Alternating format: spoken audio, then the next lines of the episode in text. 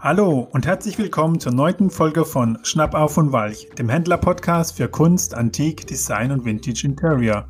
Schön, dass du wieder dabei bist. Am anderen Ende sitzt der Ralf Schnappauf. Hallo Alexander, wie geht's dir? Hey, danke, gut geht's mir. Schön, dich mal wieder zu hören. Ich hoffe, es geht dir gut. Ja, mir geht's wirklich gut im Moment. Äh, und wie geht's dir? Ja, ich kann mich nicht beklagen. Das Händlerleben die üblichen Ups und Downs und äh, ja, momentan, wie soll man sagen, ist es alles ein langer, ruhiger Fluss. Und ähm, ja. was mich unwahrscheinlich gefreut hat, war das Feedback, was du mir geschickt hast von unserem Zuhörer Tim, der nämlich durch Podcast hören zum wirklich schönen kleinen Schatz gekommen ist. Aber ja. hört mal selbst rein, oder ja, Ralf? Genau. Ja, genau, Alexander. Lass mal hören.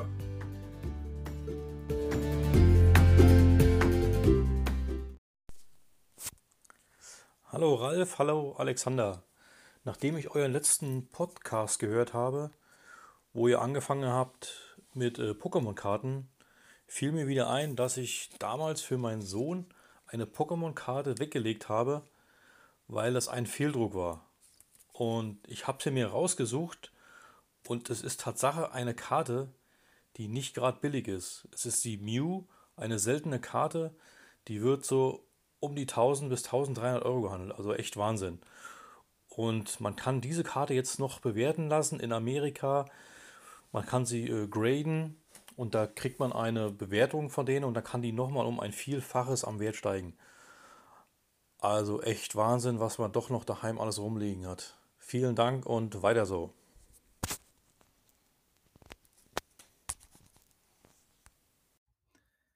Oh ja, echt cool, ne? So eine Pokémon-Karte würde ich auch gerne in der Schublade finden. Ja, vor allen Dingen, dass der Tim sich da noch daran erinnert hat, dass er das da irgendwo noch versteckt oder beziehungsweise weg oder gebunkert hat und daraufhin danach gesucht hat. Und dann noch, wie es der Zufall will, noch was Besonderes ist. Ne? Ja, unfassbar. Also ähm, ich bin ja auch am ständig durchforsten von meinen Schubladen. Äh, ich finde leider nicht solche Schätze. Aber, liebe Zuhörer, ich kann euch sagen, in den Schubladen der Republik befinden sich noch jede Menge tolle Schätze. Ihr müsst nur mal die Möglichkeit nutzen, wenn ihr Zeit habt, schaut mal rein, was sich da alles so verbirgt. Ähm, alte Werkstattschubladen, alte Nähschrankschubladen, alte Sekretärschubladen. Guckt da mal rein, egal ob es alte Kugelschreiber sind, Schlüsseletuis, Modellautos, da findet sich manchmal so wertvoller Kleinkram, alte Münzen, ja, wo es sich wirklich lohnt, mal danach zu schauen, ne, Ralf? Auf jeden Fall. Auf die Dachböden, in den Keller, ab rüber zu Oma. Einfach mal kreativ sein und einfach mal äh, mal wieder die Tante besuchen in, in, in, was weiß ich, in Hamburg, in, in München, wo sie gerade ist und da mal in den Keller auf den Dachboden und mal fragen, in den Schränken kruschen, im Wohnzimmerschrank, im Küchenschrank, also überall ist mit Sicherheit mal ein kleiner Schatz oder zumindest was Außergewöhnliches zu finden. Ja, und es macht ja auch immer einen riesen Spaß, bei alten Möbeln zu gucken, ob es da noch irgendwo Geheimfächer gibt. Ne? Macht ja. am meisten Spaß. wenn du da so ein altes Möbelstück findest, ja, so ein alter Sekretär oder so, und man da mal sich damit äh, auseinandersetzt und schaut, ob es da noch irgendwo geheime Fächer gibt. Weil früher war das tatsächlich so, dass in den Möbelstücken immer noch irgendwo ein Geheimfach war. Ja, in der Barockzeit war es ja oftmals, also mehr vertreten wie jetzt in der, in der Gründerzeit oder in der Jugendstilzeit.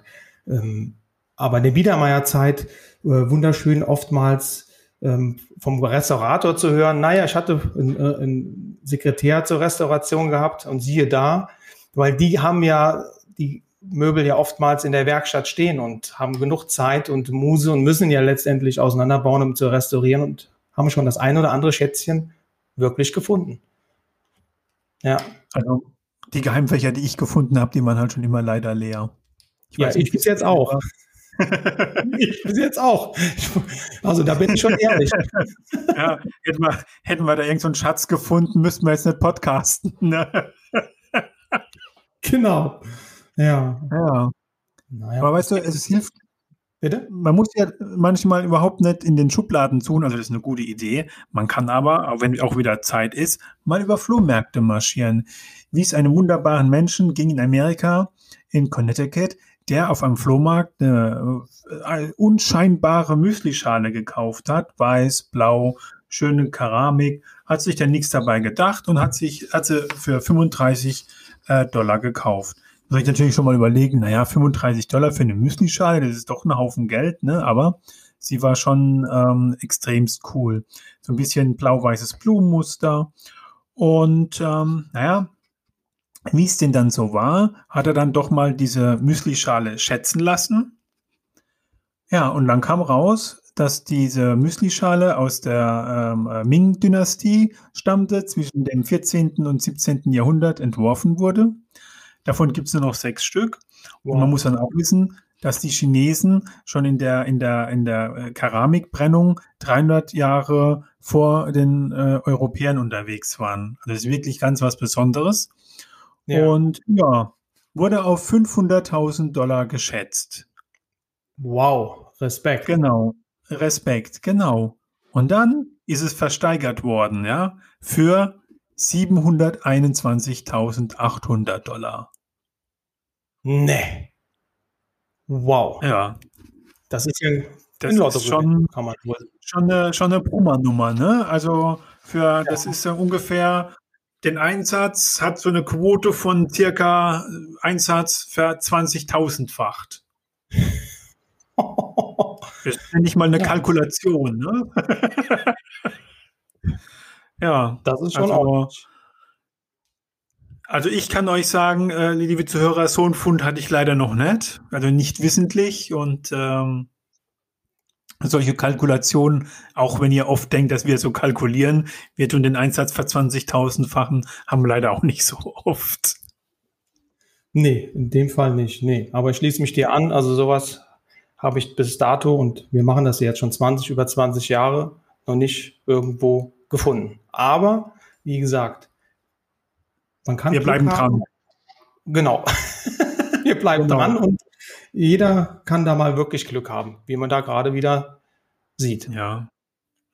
Ja, ich, unseren, ich sehe ja auch unseren Job ja schon so ein bisschen wie, wie, wie so ein Schatzsucher, der unterwegs ist. Wenn du dann gerade mal so in so ältere Häuser reinkommst, ja, und äh, die Leute gehen mit dir in den Keller oder hoch auf den Dachstuhl und du schaust da in die, in die, in die staubigen Ecken. Und ähm, ja, das ist dann schon cool, immer zu schauen, hey, vielleicht ist da noch ein kleiner Schatz verborgen oder da, ähm, oder man findet mal einen Koffer, der noch verschlossen ist und der ganz hinten in der Ecke stand und ja, man geht da schon hin und guckt und ja, darf man den Koffer mal aufmachen? Und die Leute sagen, ja, ja, machen Sie ruhig. Und ähm, ja, und dann wird ein bisschen rumgemacht, geguckt, dass der Koffer aufgeht, ja. Und dann machst du den Koffer auf und freust dich über ein paar schöne alte Bücher, meistens Fotoalben ja. mit dem Kommentar, den habe ich, die Bilder habe ich schon lange gesucht und mhm. äh, wieder ein Stück Familienkulturgeschichte gerettet, was ja auch mhm. schön ist. Ja. Auch gerne, ja, auch gerne ge äh, genutzt ist dieses Versteck alter Koffer für Briefmarkensammlung und ähm, da hatte ich diese Woche das ähm, Erlebnis, dass mir jemand auch ein Bild geschickt hat, dass er Briefmarken zu verkaufen hat. Beethoven-Block Bonn 1959. Und als ich Briefmarken gesammelt habe, Ende der 70er Jahre, war das auch so ein Beethoven-Block schon was extrem Besonderes, ja. ja. Ähm, heutzutage will das keiner mehr. Dann habe ich mit dem mal so ein bisschen geschrieben, was er mir angeboten hat, wie es aussieht um seine Sammlung. Und dann hat er gemeint, ja, er hat eigentlich, er sammelt überhaupt nicht mehr, weil die Briefmarkensammlerei ähm, äh, sich überhaupt nicht mehr rentiert. Nee. Muss man aber auch wissen, es gibt durchaus noch Briefmarkensammelgebiete, für die schon noch extreme ähm, äh, Preise gezahlt werden. Das sind besonders die uralten Briefmarken. Ja. Äh, und ganz wichtig, äh, ganz wirklich ein super interessantes Sammelgebiet ähm, und wirklich auch eins mit immensen Preisen ist China, vor allem die, die uralten ähm, Postwertzeichen äh, von China. Also wenn ihr der mal was habt und da nicht weiter wisst, könnt ihr auch gerne zu mir oder zum Ralf kommen. Ja, vor allem äh, China ist da ein ganz großer Markt äh, in den letzten, ja, letzten zwei Jahrzehnten entstanden mit äh, Kunst und Antiquitäten. Also die sind schon ordentlich mhm. mittlerweile am Kaufen und am Sammeln. Also die haben große Themengebiete mittlerweile, ne, was die da ja, also zurückkaufen vor allen Dingen, ne, chinesische Kunst. Aber bei den Chinesen, die haben da schon eine Wahnsinns Erwartungshaltung, beziehungsweise wollen die, wenn die Exponate kaufen, die müssen 100, 200 Jahre alt sein, sowieso Minimum, aber auch perfekt in Zustand sein. Also ja, das stimmt. Ja. kaufen die gar nicht, wollen die gar nicht. Ne? Nein, also das muss, das muss ich auch sagen, wir verkaufen ja auch durchaus äh, mit Sender-Objekte äh, nach China oder auch nach, nach Asien generell. Ähm, die sind auf der Suche nach, nach wirklich 1A Ware, ja, also die wollen nichts kaputtes, da darf auch nichts angedotzt sein, also die wollen das schon, wie man so schön sagt, mint. Ähm, sind aber allerdings dann auch fairerweise dazu bereit, dann auch wirklich gute Preise zu zahlen. Also ähm, wir können das wirklich sagen, wenn wir wirklich mal sowas Ausgefallenes und wirklich in einem super Zustand haben, das verkaufen wir schon meistens nach Asien. Und die sind da auch sehr unkompliziert. Also die stellen da zwei, drei Fragen und mhm. ähm, da habe ich eigentlich mit diesen Sachen noch keine schlechte Erfahrung gemacht. Nee, nee, also mit den. War aber jetzt vor kurzem, muss ich ganz ehrlich sagen. Genau. Ich hatte jetzt vor kurzem die Erfahrung, da äh, hat jemand, der ist auch aus Asien, aber es war kein, also äh, war jetzt kein Chinese und auch kein Japaner oder kein Koreaner. Ähm, der hat sich bei uns ähm, so ein bisschen äh, Objekte aus Silber und Gold ähm, ähm, äh, über eBay äh, bestellt. Ähm, war, ein, war, ein, war ein Betrag über 200 Euro, also auch jetzt nicht so diese, diese Riesensumme. Hat auch alles ja. gut geklappt. Nach zwei, dreimal Rückfragen hat er dann auch bezahlt per PayPal. Ähm, und dann, ähm, ja, dann kam dann der Gute, hat uns eine E-Mail geschickt.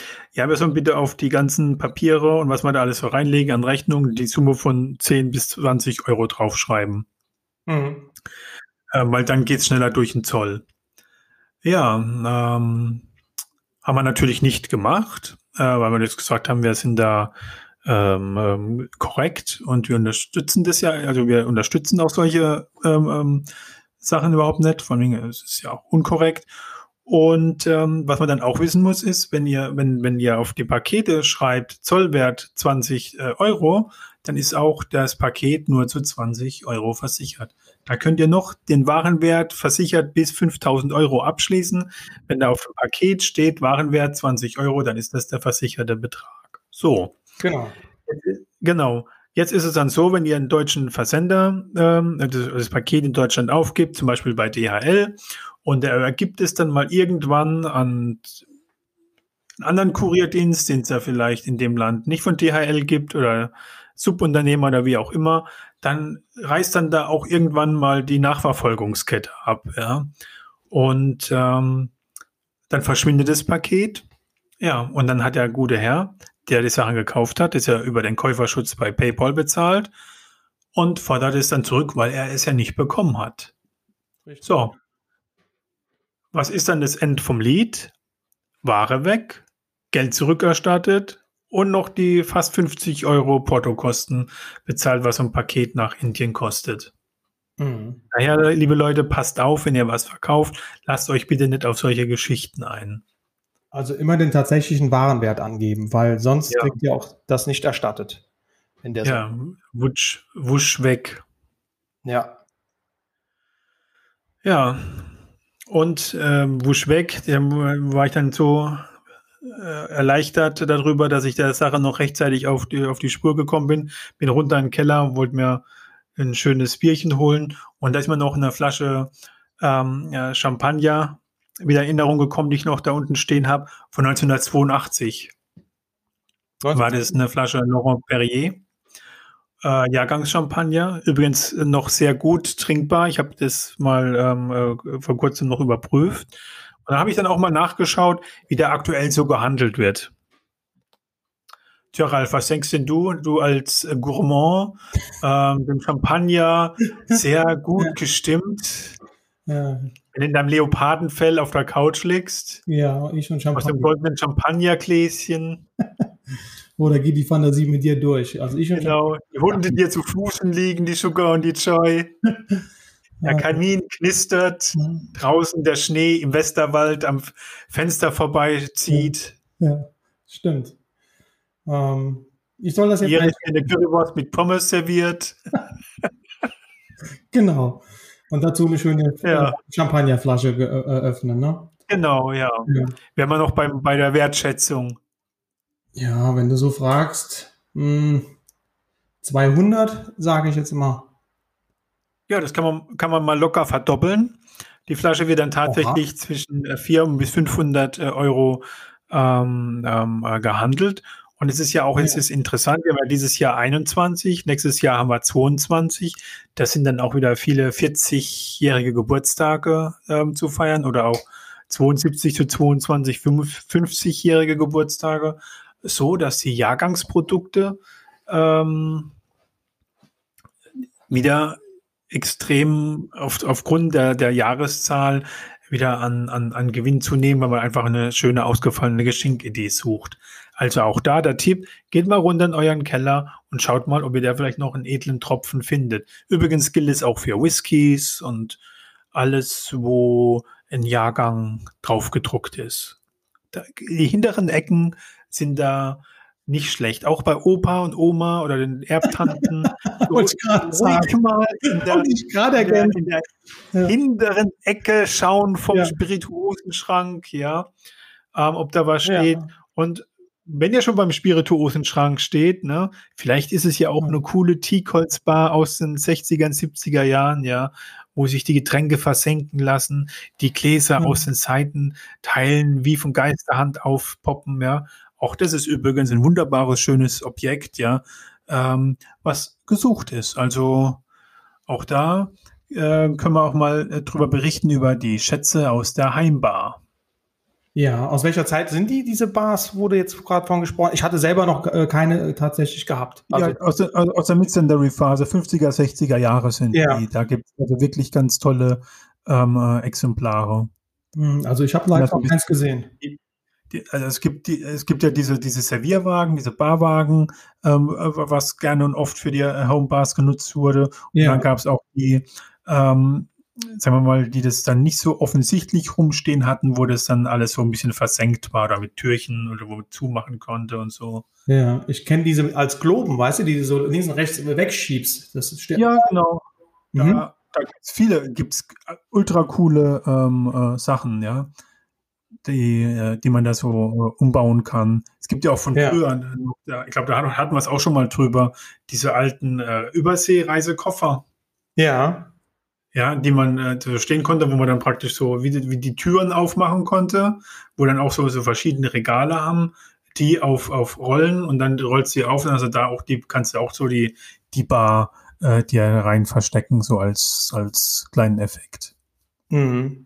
Ja, das ist auch eine gute Idee. Habe ich auch noch keinen ja. gehabt. Ich kenne immer diese die kleinen, die hatte ich schon wie oft gehabt, diese Reisenüberseekoffer.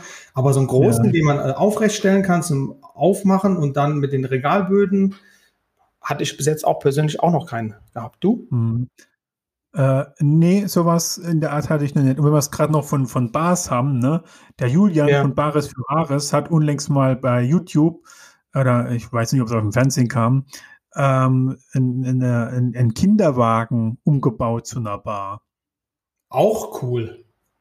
Ja. Hat so einen, so einen Landauer äh, Kinderwagen gehabt, also so ein, so ein, den kennt, kennt ihr bestimmt auch, der war dunkelblau, so riesengroße Chromreifen hat er gehabt, ja. Ja. Und einen total coolen Schuss und da hat er unten so eine Lichterkette äh, reingelegt an den Rand, dann kam eine Glasplatte oben drauf und dann äh, war das dann so die Homebar zum Rollen. Also war, war schon nicht schlecht, also hatte schon so einen gewissen, gewissen Flair. Also das war Up Upcycling par excellence. Also da muss ich ganz ehrlich sagen, da hat er äh, mit viel Fantasie was echt was Schönes äh, kreiert. Also mhm. Respekt. Also diesen, diesen bewundere ja alle Menschen, die aus solchen einfachen Sachen noch irgendwie was, was Tolles zaubern können. Ja. Mir fehlt ja. leider die Zeit und die Muse dazu, um sich sowas äh, auszudenken. Also Ideen habe ich manchmal auch, aber ich schaffe es leider nie umzusetzen. Ja, die Zeit fehlt uns ja oftmals. Aber so ein Globus Bar. Hätte ich gerne. Also, wenn jemand zuhört und einen hat und verkaufen möchte, kann er gerne sich bei uns mal melden. Also, wie gesagt, ich hätte großes Interesse. Das ist schon wirklich lang, lang mein Wunsch, so ein, so ein, so ein Objekt mal zu haben, zu besitzen. Aus den, ich denke, 50er Jahren, ne? Meinst du, sind diese. Ja, ja, 50er, 60er, ja. Ja. Also, wie gesagt, wenn jemand zuhört, sowas hat, anbieten. Genau. Ja. Hello, everybody out there. My friend Ralf Schnappau from the Westerwall is looking for a globe bar. If yeah. you have any suggestions or will find somewhere such a beautiful object, please let him know.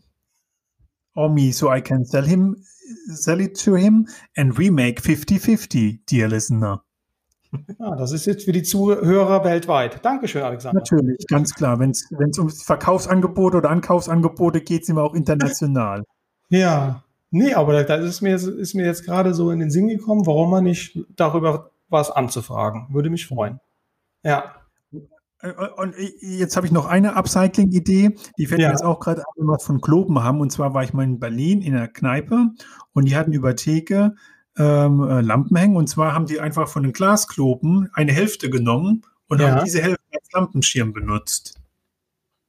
Aha, auch eine gute Idee. Ja, das sah total cool aus, macht übrigens ein traumhaftes Licht, ja. Ja. Ähm, mit diesem Blau und den, und den Bergen, dieses Beige und so. Also es wirkt sehr angenehm, es ist bunt und ähm, fand ich eine total tolle Idee. Ja. Also ja.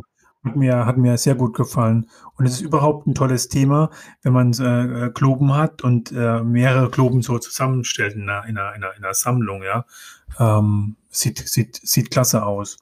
Also, ja, ja. Hat ein Kunde von mir tatsächlich, von einer Firma, die gab es ja oftmals klein, mittel und groß und der hat sich da die drei Größen zusammengekauft um 1900 und hat die auf einer Kommode stehen. Das sieht irre aus, wenn man dann reinkommt und da stehen die drei verschiedenen äh, Globen mhm. in der Größe. Optisch absolut ein Hingucker. Ja. Und bevor er jetzt hergeht und schraubt alle Globen auseinander, baut er Lampen mit oder so. ich kann euch nur sagen, wenn ihr Globen habt, ja, und ihr glaubt, die sind ein bisschen älter, schickt uns auch dann Bilder zu, ja. Es gibt Globen, die gehen in den vierstelligen Euro-Bereich. Und ihr oh, ja. Mal, ja. Oh ja. Gerade gibt alte Globen, ja, ähm, um die, um die Jahrhundertwende rum, ja, und noch früher, die sind wirklich toll und man sieht es diesen Dingern nicht an. Nee. Ich habe schon so alte Globen in der Hand gehabt, ja, wo ich am ersten Augenblick dachte, ja, wo ich, wo ich mich bezweifelt habe, ob der wirklich alt ist, ja, und äh, war es dann doch tatsächlich, ja, aber du siehst es auf den ersten Blick, ein Globus nicht an, ob er wirklich richtig alt ist. Ja, weil oftmals die ja wenig benutzt worden sind und war, standen immer, wie es auch von der Oma immer gesagt worden ist, für schön. Da durfte genau. man nicht dran.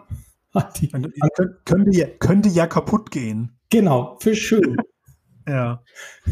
Ja. Ja, das ist schon, schon immer so, so gewesen. Wir hatten noch ein gutes Wohnzimmer, wo nur an ähm, Festtagen man rein durfte. Ja, ja, das ja ist auch. ja auf jeden Fall. Das ist gerade hier in den dörflichen äh, äh, ja. Gebieten ist das äh, noch immer verbreitet. Ja. Da durftest du unter, unter der Woche durfte man da nie rein. Da war auch alles gut. Da war der Boden war fein. Ja, die, da war mhm. auch gute, gute, gutes Mobiliar drin. Und da war alles wirklich schick. Aber Du durftest da nur zu Feiertagen rein. Da war mal zu Weihnachten, zu Ostern und wenn Geburtstag war. Ansonsten war da Schicht im Schacht. Genau, ja. Natürlich liebe, natürlich, liebe Zuhörer, wurde uns das nur so erzählt. Tatsächlich war das sonst übers Jahr das Bügel- und Nähzimmer von der Oma. Und immer wenn Besuch war, musste der Opa alles wegräumen. Aber das haben wir auch erst 50 Jahre später erfahren. ja, das stimmt. Ja. Ja.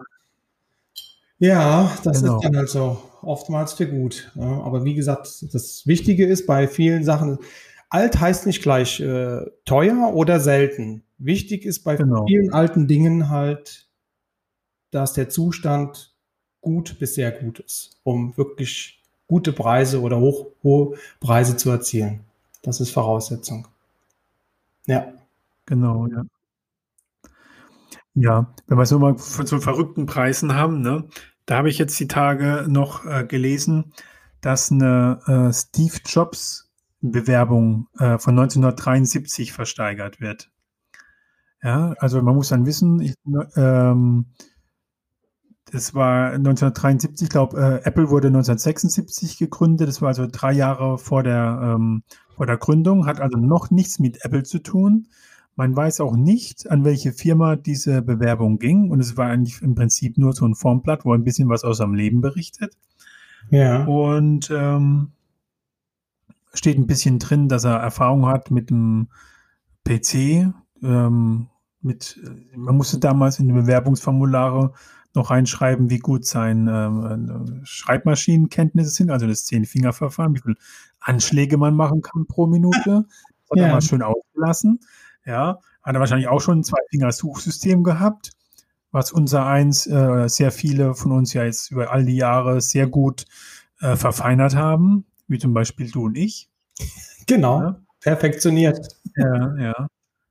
Und ähm, das war es eigentlich. Da steht nicht drin, to whom it may concern, dear Mr. Appleby oder irgendwie sowas. Nein, ist einfach nur dieses Blatt Papier, unterschrieben von Steve Jobs. Mhm. Natürlich wieder meine Lieblingsfrage an dich, Ralf, unsere Schätzfrage. Könnt ihr euch auch mal virtuell Gedanken dazu machen, was ihr denkt, wie viel die, die, die wird jetzt erst versteigert, aber wir haben ein letztes äh, ein, ein, Auktionsergebnis, was er schon mal erzielt hat. Also ist schon mal was versteigert worden. Ist schon mal versteigert worden, ja. Und was denkst ja. du, für wie viel Euro die schon mal versteigert wurde? Tja, also es ist einfach nur ein Papier, ne? Im Prinzip. Ein Bewerbungsschreiben. Gut, Steve Jobs ist nur mal. Also wir reden vom Steve Jobs und nicht von dir, ne? Das ist schon klar. Ja, ja. Und auch nicht von meiner. Ja, die, die Frage ist gemein, weil das eigentlich nicht so mein Thema ist äh, in dieser Multimedia-Welt, aber. Aber, du, aber Ralf, du musst es auch wissen, weil stell dir mal vor, du bist in einer Schublade, ja, ja. am Durchschauen, was da so für Unterlagen sind.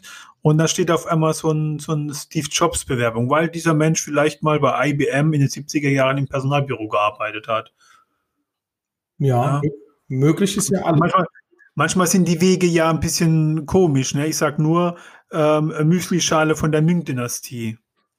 Ja, ja. Die ja, 500 Jahre oder nein, doch fünf, über 500 Jahre später in New York auftaucht. Also ja, aber hm? also vom Gefühl her. Jetzt haben wir dann genug überlegt. Bewerbung schreiben, Stück Papier, ein, sag mal, eine Seite, gut. 10.000, ah, wenn du schon so fragst. Wie? Kommt nichts. Was ist los? Machen wir mal, mal 17,5, dann sind wir bei 175.000 Euro. Äh, Dollar, Entschuldigung, Dollar. Nicht dein Ernst. Für ein Stück Papier von Steve Jobs, ja. Nicht dein Ernst. Komm. Ja, doch. Ja. ja, schon, schon krass, ne? Ja, also, boah. Ja, ich meine, äh, Glückwunsch derjenige, der es eingeliefert hat und äh, wahrscheinlich da nichts für bezahlen musste. Gehe ich mal von aus. Gut, aber auf der einen Seite, wenn du sagst, wie oft hat der, Jeep, der, der Steve Shop, Jobs sich beworben in seinem Leben, dann gibt es wahrscheinlich gar nicht so viel Bewerbungsschreiben, oder? Oder? Nee, also ich vermute mal ganz stark, dass es bestimmt irgendwo mal aufgetaucht, ja, bei, bei als in irgendeinem Personalbüro nach fünf oder zehn Jahren die ganzen Ordner äh, mhm. durchgeguckt worden bin und entsorgt worden sind. Also das passiert ja mal alle zehn Jahre im Archiv, ne? Dass die dann, oder jemand pleite ist umgezogen oder ja, was auch immer. Ja. Vielleicht, also ja, man muss, man muss halt das einfach so sagen, ja. Steve Jobs ist eine Ikone. Das ist, ähm, ja, ja, da steht außer also, Frage für die neue Generation, ja, auf jeden Fall.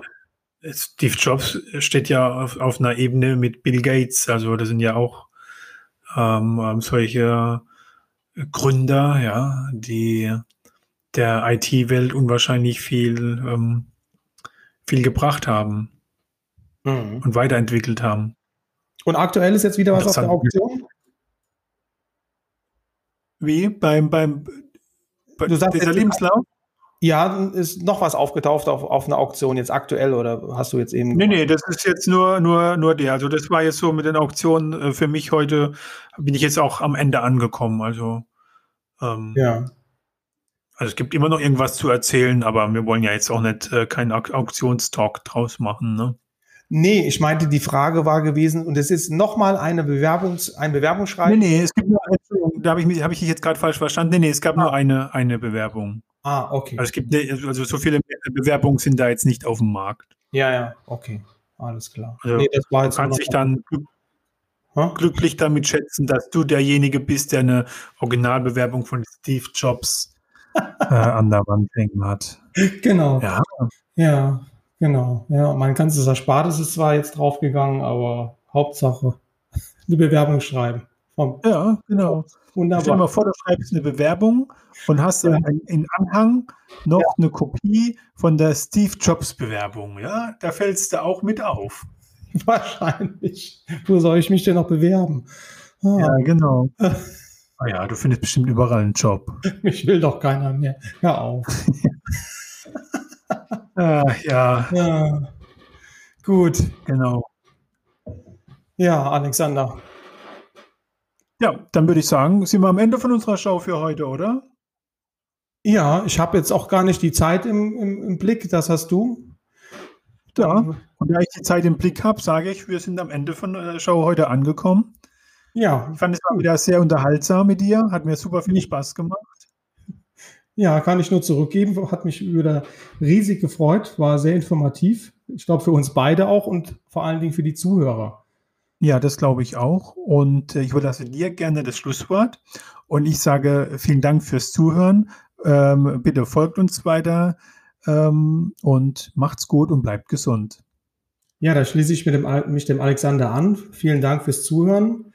Bleibt gesund und bis zum nächsten Mal. Und äh, ich bin selber gespannt auf äh, die Themen, die wir finden. Bis bald.